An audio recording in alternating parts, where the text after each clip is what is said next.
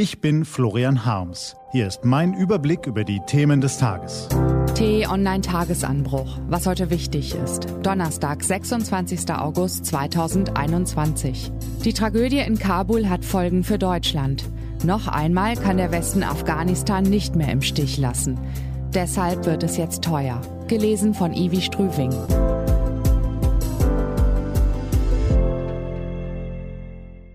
Bevor es losgeht, ein kurzer Spot. Schlafen Sie auch manchmal schlecht? Ojono, die innovative Drei-Phasen-Tablette aus Pflanzenextrakten und Melatonin. Die Inhaltsstoffe werden zeitlich versetzt freigesetzt und fördern ein schnelles Einschlafen, unterstützen einen ruhigen Schlaf und begünstigen das Durchschlafen. Jetzt in Ihrer Apotheke. An Bösartigkeit grenzende Inkompetenz. Die Tragödie der Titanic begann lange, bevor sie auf den Eisberg traf. Planer und Konstrukteure überschätzten sich, trafen falsche Annahmen, Kapitän und Crew schlossen sich an. Sie verzichteten auf genügend Rettungsboote. Sie trainierten die Evakuierung nicht. Sie befolgten ein starres, ungeeignetes Regelwerk, das in den rettenden Vehikeln hunderte Plätze unbesetzt ließ. Die Zeche zahlten vor allem die Passagiere aus der dritten Klasse, wo die armen Schlucker untergebracht waren, die in Amerika auf einen Neuanfang gehofft geschafft hatten. Sie blieben zurück. Als das Wasser kam, gab es kaum eine Chance, daran noch viel zu ändern. Mehr als ein Jahrhundert ist das nun her, aber es fühlt sich nicht so an. Denn wir sind Zeuge einer Katastrophe, die ähnliche Züge aufweist, nur diesmal auf dem Trockenen. Die Zeit läuft ab in Afghanistan. Fassungslos blicken wir auf den Horror vor den Toren des Kabuler Flughafens und auf die Verzweiflung der Zurückbleibenden. Wir hören die Hilferufe und fühlen uns hilflos. Das Gefühl trügt nicht. Die Weichen sind gestellt die Grenzen der Logistik, die Zahl der verbleibenden Starts und Landungen auf dem Rollfeld, die Choreografie des Abzugs von knapp 6000 amerikanischen Soldaten und eine unerbittliche Deadline lassen keine Chance mehr, um alle zu retten, die in Lebensgefahr schweben. Deutsche Behörden wurden gestern von der Zahl deutscher Staatsbürger überrascht, die noch immer in Kabul feststecken. Den Amerikanern geht es nicht anders. Die nehmen ohnehin nur noch Menschen mit US-Pass oder Daueraufenthaltsgenehmigung mit. Wer als Ortskraft nur ein Visum hat, kommt nicht mehr durch die Tore. Bis vor kurzem noch hatten bürokratische Hürden und weltfremde Definitionen der Regeln die zum Antrag berechtigten Zahlen der Ausreisenden künstlich klein gehalten. So haben es Amerikaner, Briten und auch wir Deutsche gemacht. Wir haben Menschen sehenden Auges in ein Todesrisiko geschickt. Es war und ist eine Schande. Inzwischen allerdings spielt das keine Rolle mehr. Man kommt nicht mehr zum Flughafen von Kabul.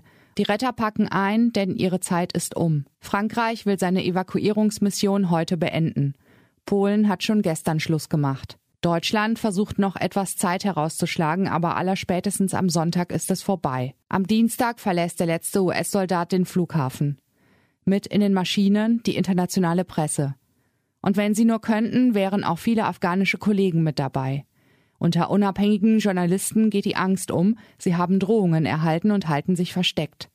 Es wird nicht lange dauern, bis die internationale Aufmerksamkeit sich vom Hindukusch abwendet. Erst dann haben die Taliban wirklich freie Hand und das muss man fürchten. Es nützt den Eingeschlossenen wenig, dass die neuen Herren Afghanistans gestern dem deutschen Botschafter versichert haben, nach dem endgültigen Abzug der internationalen Koalition werde es zivile Flüge und die Möglichkeit zur Ausreise geben. Jedenfalls Achtung, wenn die Papiere stimmen. Denn wer untergetaucht ist, weil er bei einer Begegnung mit den Turbanträgern um sein Leben fürchten muss, schlendert nicht an deren Passkontrolle vorbei, nur weil sie dort eine gebügelte Uniform tragen. Ohnehin sind die Taliban auf das Thema Ausreise gar nicht gut zu sprechen. Sie fürchten die Abwanderung der Qualifizierten, der Fachkräfte und all derer, die das Land am Laufen halten können. Ihre Sorge ist berechtigt, denn das System, das sie übernehmen, ist schwer angeschlagen. Hunderte Menschen standen in Schlangen vor den Banken, die gestern zaghaft ihre Tore öffneten und hofften darauf, endlich an Bargeld zu gelangen. Seit dem Fall Kabuls waren die Schalter zu und die Geldautomaten leer. Die Tresore der Zentralbank sind das übrigens auch. Deren inzwischen geflohener Eckchef wusste zu berichten, dass die Taliban vorbeigeschaut und die Angestellten gefragt hätten, wo denn das Geld sei. Deutschland hat den Taliban humanitäre Hilfe in Aussicht gestellt, wenn sie sich benehmen und den Flughafen weiterhin offen halten.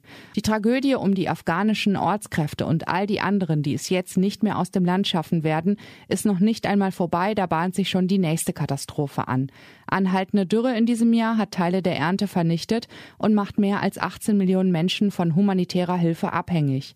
Und das Coronavirus in seiner aggressiven Delta-Variante hat um das Land auch keinen Bogen gemacht. Für uns im Westen heißt das, an weiterer Hilfe für Afghanistan führt kein Weg vorbei. Ganz egal, wer dort regiert und wie laut dabei die Zähne knirschen. Der Westen hat mit einer an Bösartigkeit grenzenden Inkompetenz die Titanic auf den Eisberg gesteuert und die Leute aus dem unteren Deck ihrem Schicksal überantwortet. Das ist unentschuldbar. Noch einmal geht das nicht. Was heute wichtig ist. Die T-Online-Redaktion blickt für Sie heute unter anderem auf dieses Thema.